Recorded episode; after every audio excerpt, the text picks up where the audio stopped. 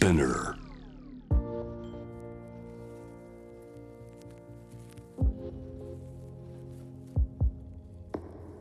藤原信也新東京漂流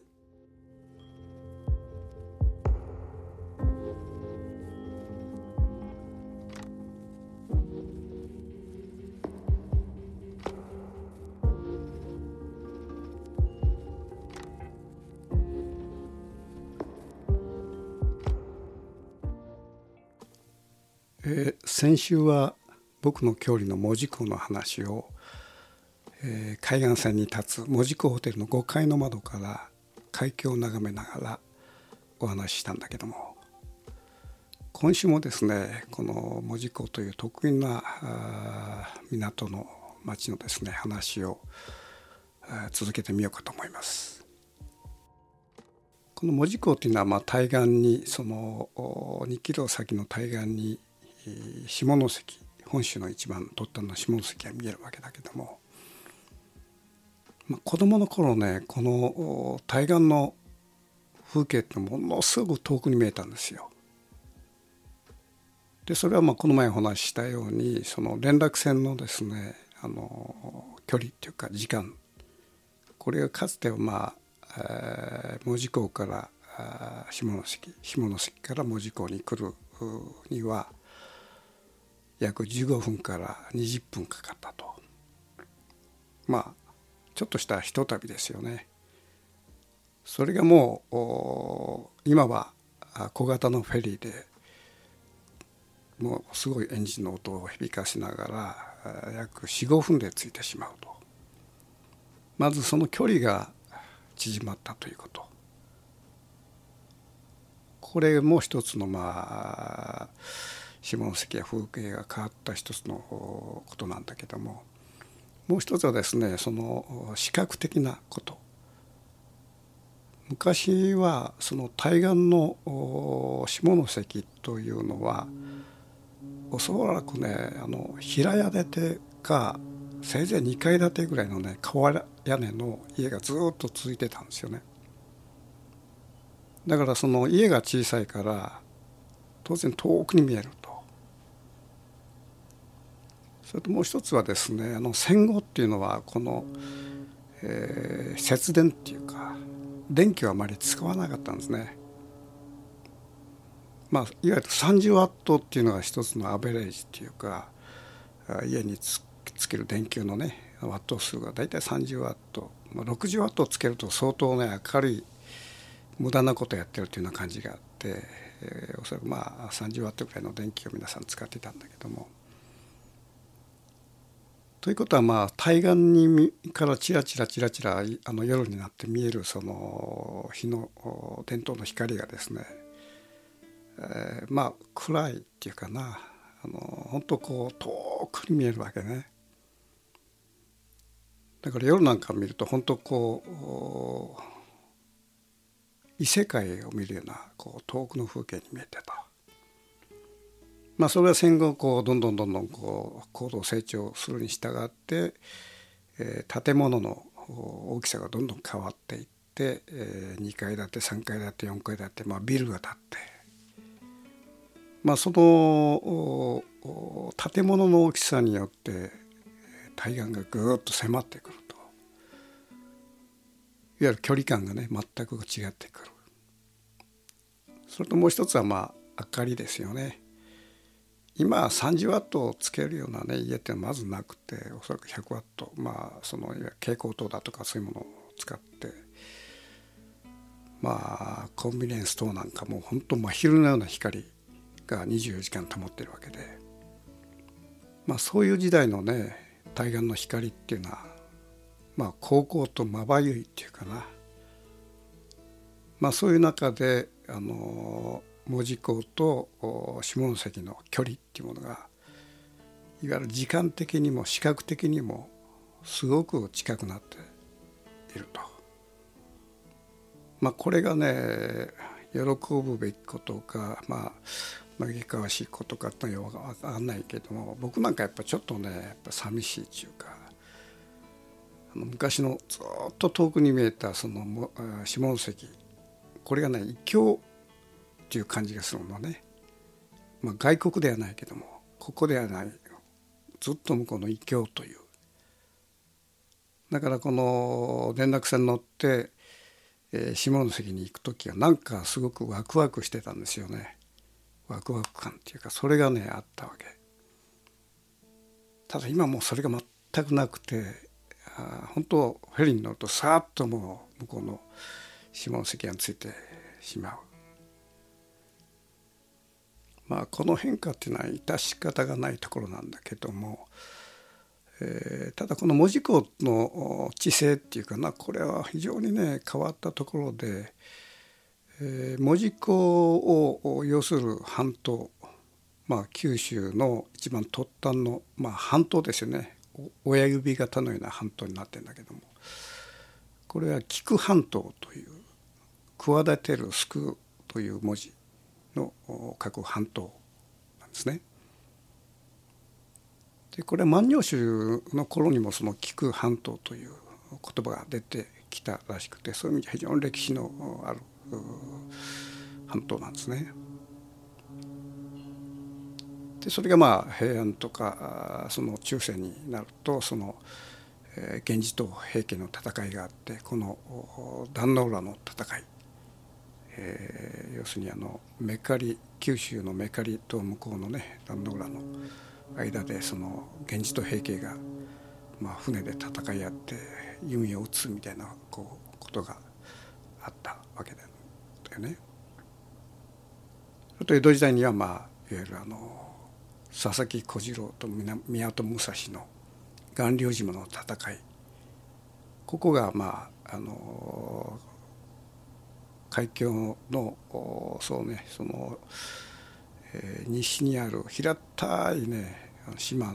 で、えー、その決闘が行われたというようなそういうこういろんなねこう医学理念のあるところで、まあ、もう一つはまあ戦後のねあの人の流通っていうか、えー、北からのその本州から流れてくる客。それから、えー、外国航路から入ってくる客それから九州の南からずっと登ってくる客そのその人の流れがですねこの当時はその連絡船しかなかったもんだから、えー、わずかまあ15分か20分のところなんだけどもそこでねやっぱりお客さんとは一息つくんですね。今みたいにまあトンネルがあってそのままずっとこの通過できるたりその橋があってそのままずっとこう走ることができるようになった時代ではこの門司港という場所で一息ついて泊ま泊まる宿泊するというその流通の仕方がなくなってきてかつてはねその本州からの客九州からの客それから、えー、航路を通ってきたその、まあ、外国人を含む客というものが門司港にどんどんどんどん集まってきて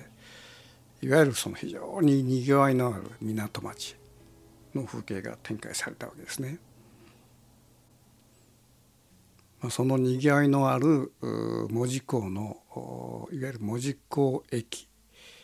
この門司港駅っていうのはねかつてはその連絡船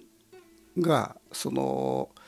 えー、大きなあの開口口にのでつながってたんですよ。だから連絡船がつくそうするとその開口口からどんどんどんどん人が上がってきて、えー、門司港駅を経てその門司港に入ってくると。それからその九州の線路ですよねそれが、えー、門司港で最あの終着駅なもんだからそこでまたその人が止まあの着くとそこからどんどんどんどん人が入ってくるという非常にこのにぎわいのある町で僕のその僕はまあの親は旅館を営んでたんだけども富士野屋旅館というねその旅館はちょうどその門司港駅からの大通りにがずっと続いてんだけどもそのわずか5分ぐらいのところねにあったんですね。だからいわゆるその門司港のそのお客の流れっていうのもろにその僕の中に入ってくる旅館に中に入ってくるという非常にこのまあ繁盛したあの旅館で特にあの終戦直後はですねこれはね本当こうまあ引き上げ者もそうなんだけどもうとにかく人がごった返してですねあのまあ門司港には旅館がまあ、えー、実験近くあったんだけどももう泊まるとこがないんですよね。だからもう当時はねあの1畳1人。例えば6畳があると、まあ、6人泊まると、まあ、10畳ではまあ10人まあ、いわゆるもう雑魚寝ですよね。それでもまあありがたいと。泊ま泊まることできるのがありがたいということでどんどんどんどん人が入ってきて。で特にまあその戦後っていうのは食料が非常にこのなかったもんだから、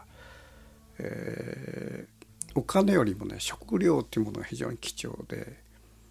まあ、引き上げてくるその兵隊さんなんかはですね米をこうゆっくり、えー、担いで持ってくる方が結構いらっしゃってだけどもちょっと日本円を持ってないと。そうするとそのお米をですねあのお金代わりに、置いていくとかね、まあ、そういうことがもうあって、えー、僕の旅館ではですねその後ろの倉庫の方にもとにかく食料白米を中心と食料がわーっと積み上がってたと。まあ、そういう意味でその戦後のその食料のない時期にでも、えー、その食事はね意外とその出せたんですねちゃんとしたあのお食事を。で僕の父親は割とこう気あの気前がいいもんだからそういう溜め込んだその白米をですねおにぎりにして、えー、泊まってる客にあの出すとですねみんな喜んで白米のおにぎりなんて本当もうめったに食えないもんだからあのみんなの顔が明るくなるんですね。でそれを見て、まあ、父親もちょっとこう嬉しかったんだろうしそういうことで、まあ、あの溜め込んだその白米を銀シャリをどんどんどんどんお客に振る舞うという、まあ、そういう面白いことがあったりそれ当然僕もねこのおにぎりをそパッとこうおふくろからもらったりなんかして、えー、まあ仮に、まあ、幼稚園上がる前ですかあの食料がまだ厳しかった頃。まあもおにぎりをねあの握ってもらってそれで家を出てですね通りでちょっと食ってるとあの僕と同じぐらいの、ね、子供よりもまだ大きな、まあ、小学生だとかねいろんな人あの子供がね僕の周りにぐるっと取り巻くわけよ。でこれはねあのおにぎりの銀銀シャリのおにぎり食ってるのがふわっとこうなんかめったに見ない光景なのねこれ。それで要するに羨ましいという感じでと僕の周り取り囲むんだけども僕はねそういうこと分かんないもんだからそれも銀シャリを食っているとそういうねなんかこうまあ滑稽でありながら残酷なねこう風景も展開されたわけですね。まあことほどさようにこの門司港というのはもう本当この戦後のこのにぎわいで沸き立った町でその門司港の港っていうのは僕はねこれあの海には2つあると思っててあの男の海と女の海っていうかこのももろにねこの関門海峡に面した門司港の海っていうのはあのいわゆる男の海なんですよ。まあ、当然流れも速いしそれからいろんなまあ人が流通してきて、まあ、いろんなことが起きていくというそういうその、えー、関門海峡の門司港というのはあの海っていうのは男の海なんですね。ただこのねえー、菊半島この親指型の菊半島の、まあ、突端、うん、関門海峡に面した突端の海が男の海であるとしたらこの菊半島の反対側ですね裏側っていうかそちらはですね本当に女性の女の海なんですよ。でこれはまあ山山を越えて、えー、門司港の町から山を越えて、えー、一山二山越えて裏側に行くとその海はですねあのいわゆるあの非常にも静かなあの海なんですね。その海はあの周防灘という、まあ、名称のいわゆる本州と九州と四国に囲われた、えー、まあちょっと内海的なねあの海でその周防灘の先が瀬戸内海になっていると瀬戸内海と周防灘とつながってるんですねだからほとんどもう瀬戸内海的なあの感じがあるわけですね。だからこの気候も瀬戸内海式気候つまり雨が少なくて、えー、静かでで季節風があの山で遮られてるために海がものすごく穏やかなんですね。だからこの菊半島の門司港とは港と反対側山を越えて裏に行くとですね本当わずかもうそうね1時間足らずで、えー、そのものすごい女性的な静かな海にまあ出ていくと。でこれがね僕のそのまあ少年期幼年期特に少年期ですよねもう一つのこの旅っていうか当然港の方はねあの子供の頃からまああちこちあちこち遊び回ってるんだけども大体小学校のね、えー、入って、まあ、23年頃からあの山を越えて向こう側の海に行くことがよくあるわけですね。あのまあ、歩いていくこともあったしそれからバスに乗っていくこともあった。そうすると山を越えてずっと越えていくと全くこの門司港のあの非常に賑やかな男性的な海が本当静かなねこの遠浅の海になっていくんですね。で僕はまあよく行ったのは白野江という浜でここはまああの白野江という白い入り江ですね入り江になってて、えそこはあの白という名前がついてるのはあの梅化石あの梅のこう模様の入った真っ白い、えー、ほんとこう滑らかな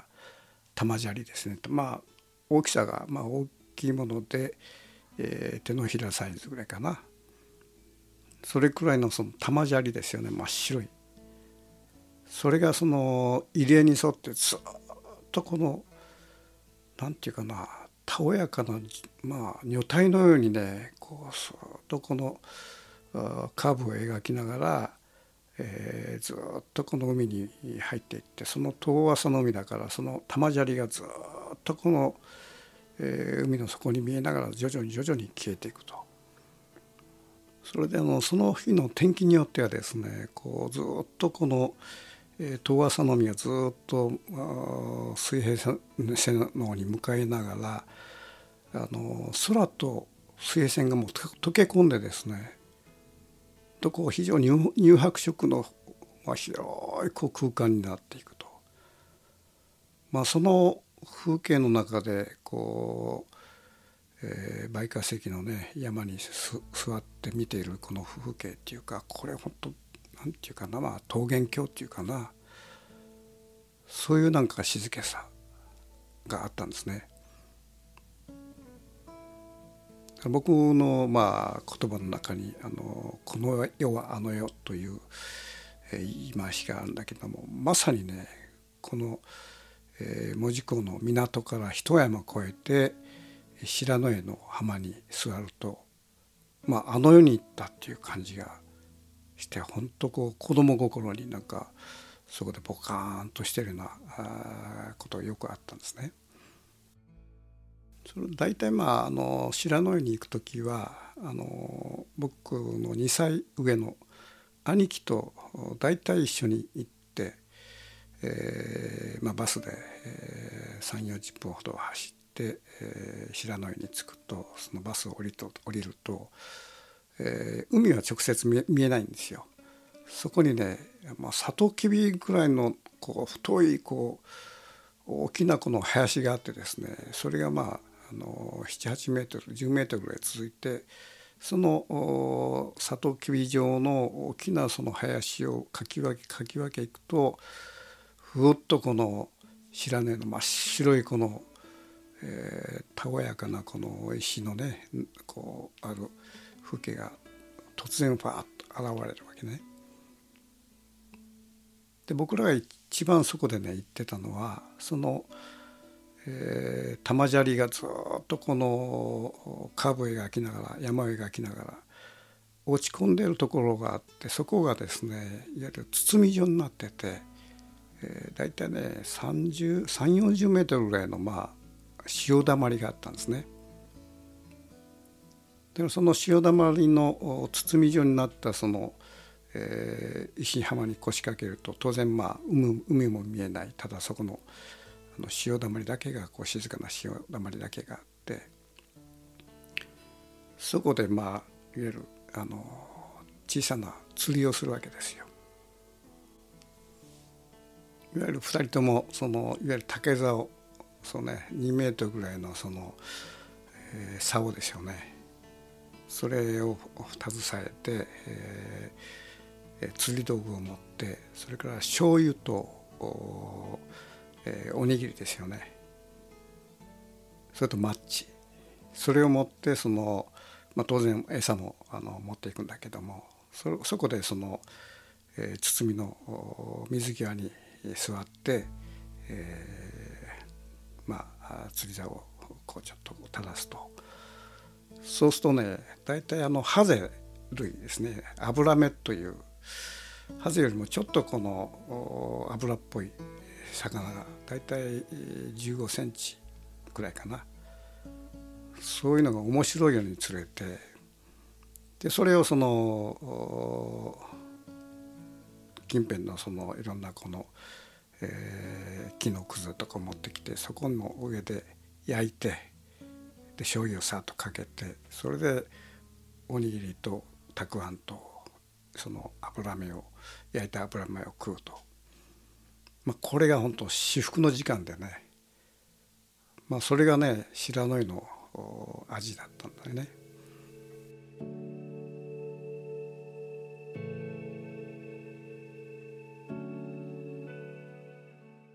だからまあ小学校3年4年5年ぐらいの時はもう大体ね毎週のごとくそこに通ってねあの油目の焼いたものを食ってなんか帰るみたいな非常にまあ私服な時間があってだからいわゆるこの外海っていうものはあんまりねあのまあ確かにこれ眺めるは眺めは良かったんだけどもいつもその包みのあるその湖潮だまりで僕ら遊んでたと。ただ僕は小学校3年の時にねあのそのなんでか知らんけど包みから出てその外海でなんか釣ってみようというなんかそういう気持ちになってですねあのその釣り竿を持って、えー、外海の方のちょっと堤防が突き出したとこがあってそこに行ってね釣り竿を垂らしたんですよ初めて。でちょうどねあのその時はあの台風がね台風一過で、えー、うなりがすごくあったのね。それでまあ別にその何が釣れるというわけじゃないんだけども脂目のちょっと大きいものが釣れるのかなと思って防波堤のちょっと先の方まで歩いていってそれであの釣り竿を垂らしてたところ突然ものすごい引きがあったのね。で僕はなんかこれなんかから引っ張られてるなって感じがあって慌てちゃってね。それただもうこのものすごい引きなもんだからえー、そのまま上げるわけにいかないから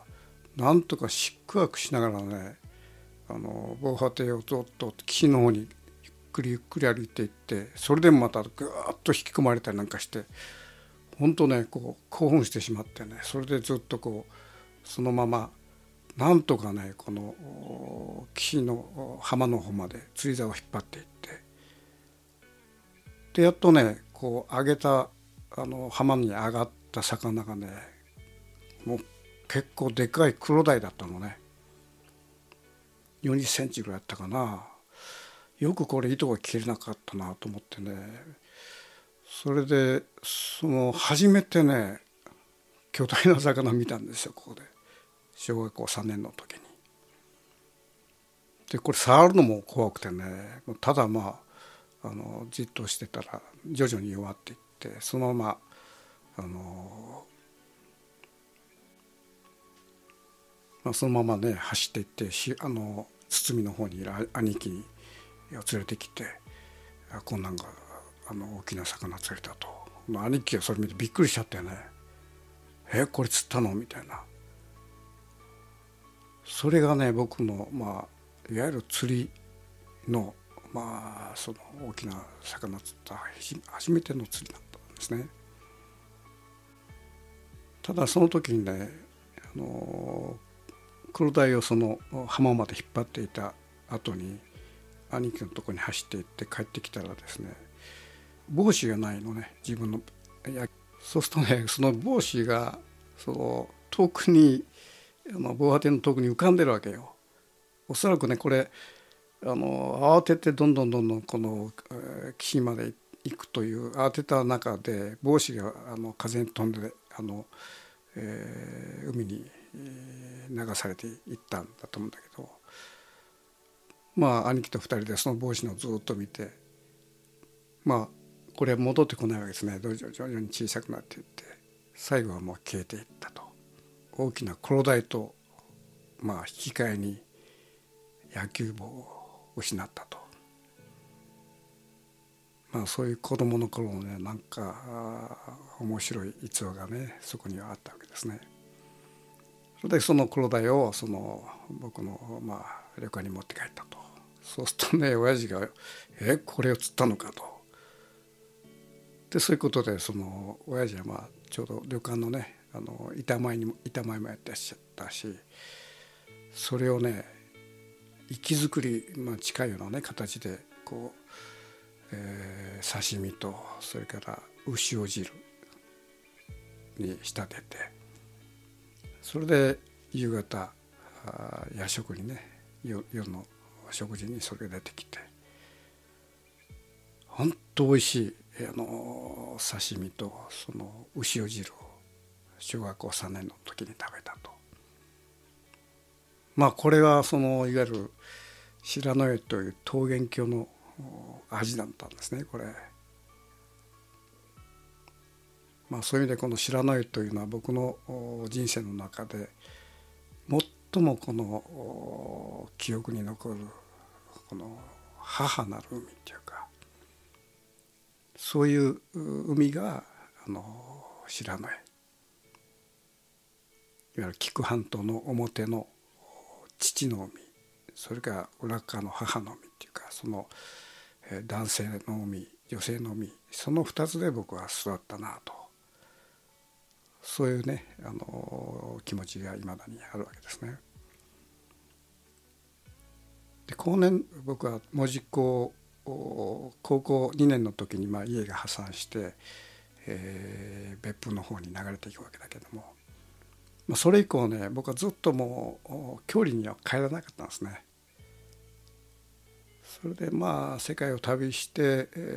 二十、えー、何年ぶりかな、えー、30年近い、月日の後に門司港を再訪したんだけどもまず真っ先に僕が行ったのがその白野江だったのね。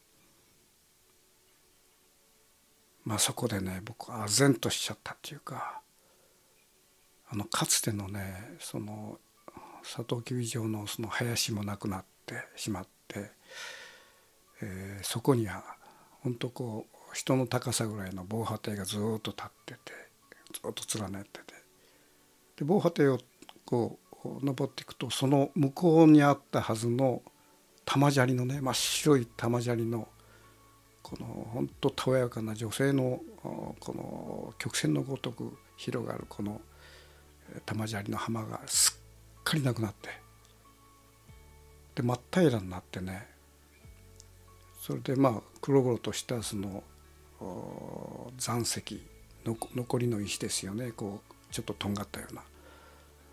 そういうものがねずっと浜につなつながっててこれ全く風景が変わってしまってたのね。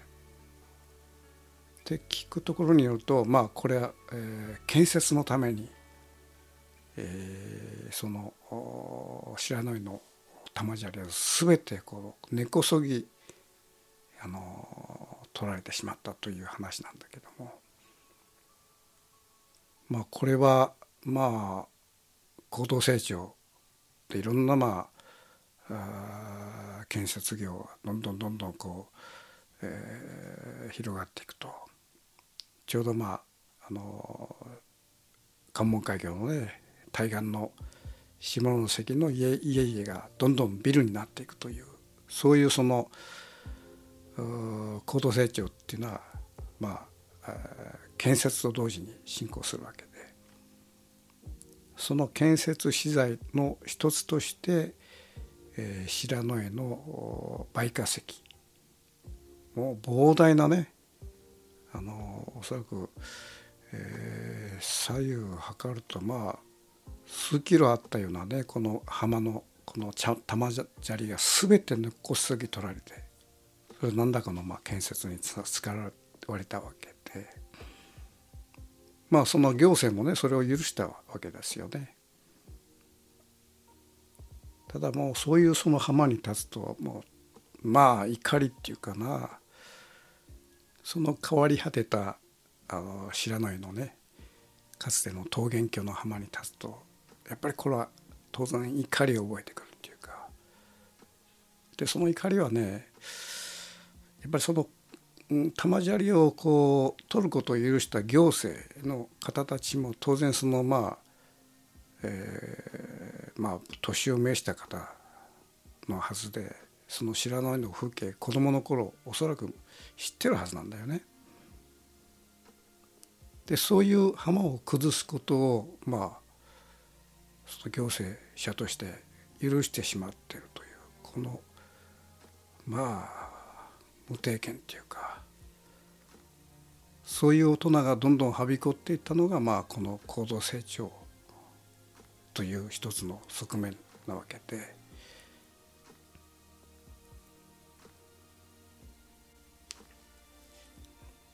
まあそのそういう浜に立って、えー、感じる僕の怒りとともにもう一つはねあの今の子どもたちがそういうかつての桃源郷みたいな世界に触れることができないというその不憫さだよね。まあそういう意味ではまあ大人の罪っていうかそういうものをね子供が全て背負っている時代だとそういうふうに僕は感じてねまあこの文字工というものもその人との環境破壊という時代の流れの中に置かれているわけだけどもまあそういう中で僕たちはなおかつまあ生き続けなければいけないというそういうまあ単なる諦めだとかね失意だけではこの始まらないわけだから、まあ、希望っていうものは捨てないでいきたいなというふうに思います。